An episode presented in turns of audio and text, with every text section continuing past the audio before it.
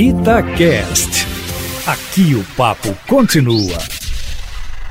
Me parece que o prefeito Alexandre Calil decidiu não cumprir a ordem monocrática do ministro Nunes Marques por existir uma orientação anterior do próprio Supremo Tribunal Federal dando a todos os entes federados, entre eles o presidente da República, bem como os governadores e prefeitos, para que tomem as providências que cada situação requerer no âmbito de suas atribuições para preservar a vida, exatamente quando a pandemia já matou mais de 130 mil pessoas no país, mata diariamente quase 4 mil e segue matando indiscriminadamente, com a projeção de que até 1 de julho o país poderá alcançar a marca de 562 mil mortes em decorrência do Covid-19. Ainda ontem foi sepultado o cantor ex-deputado federal Agnaldo Timóteo, de forma que a reação de Calil ao dizer no Twitter que não cumpriria a determinação, foi baseada nessa decisão do Supremo, que se impõe à decisão do ministro, que no sábado resolveu mudar de lado. Ele sim, que em fevereiro concordou com seus colegas do tribunal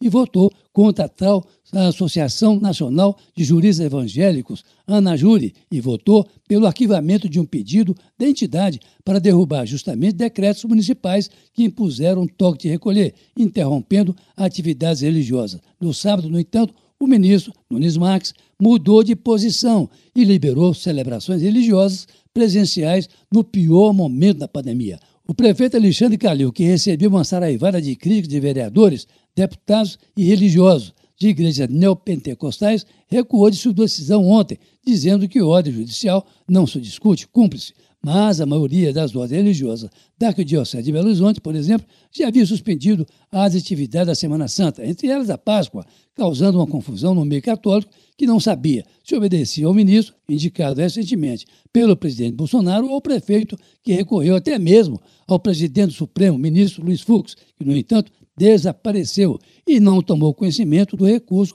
do prefeito de Belo Horizonte, que, no entanto, deve entrar na pauta do Supremo Tribunal Federal eh, daqui, possivelmente, se não hoje, até quarta-feira, para o julgamento do mérito, comprometeram ontem o ministro Marco Aurélio Melo, que chamou Nunes Marques de novato, e o ministro Gilmar Mendes, ambos reclamando que a decisão de Nunes Marques gera insegurança jurídica no país. Foi como o entendimento também do procurador-geral do município, Castelar Guimarães, que bateu na mesma tecla sobre a insegurança jurídica criada pela decisão monocrática do ministro Nunes Marques, que se sobrepõe a uma decisão do plenário do Supremo de que cabe aos entes federados, ou seja, à presidência da República, governadores de Estado e prefeitos, estabelecer como devem proceder em cada situação. Quer dizer, Calil se sustentou nessa decisão do Supremo para dizer que aqui vale o que o STF decidiu e não o que não o livrou das pesadas críticas de oposição, tanto na Assembleia como na Câmara de Vereadores, bem como de lideranças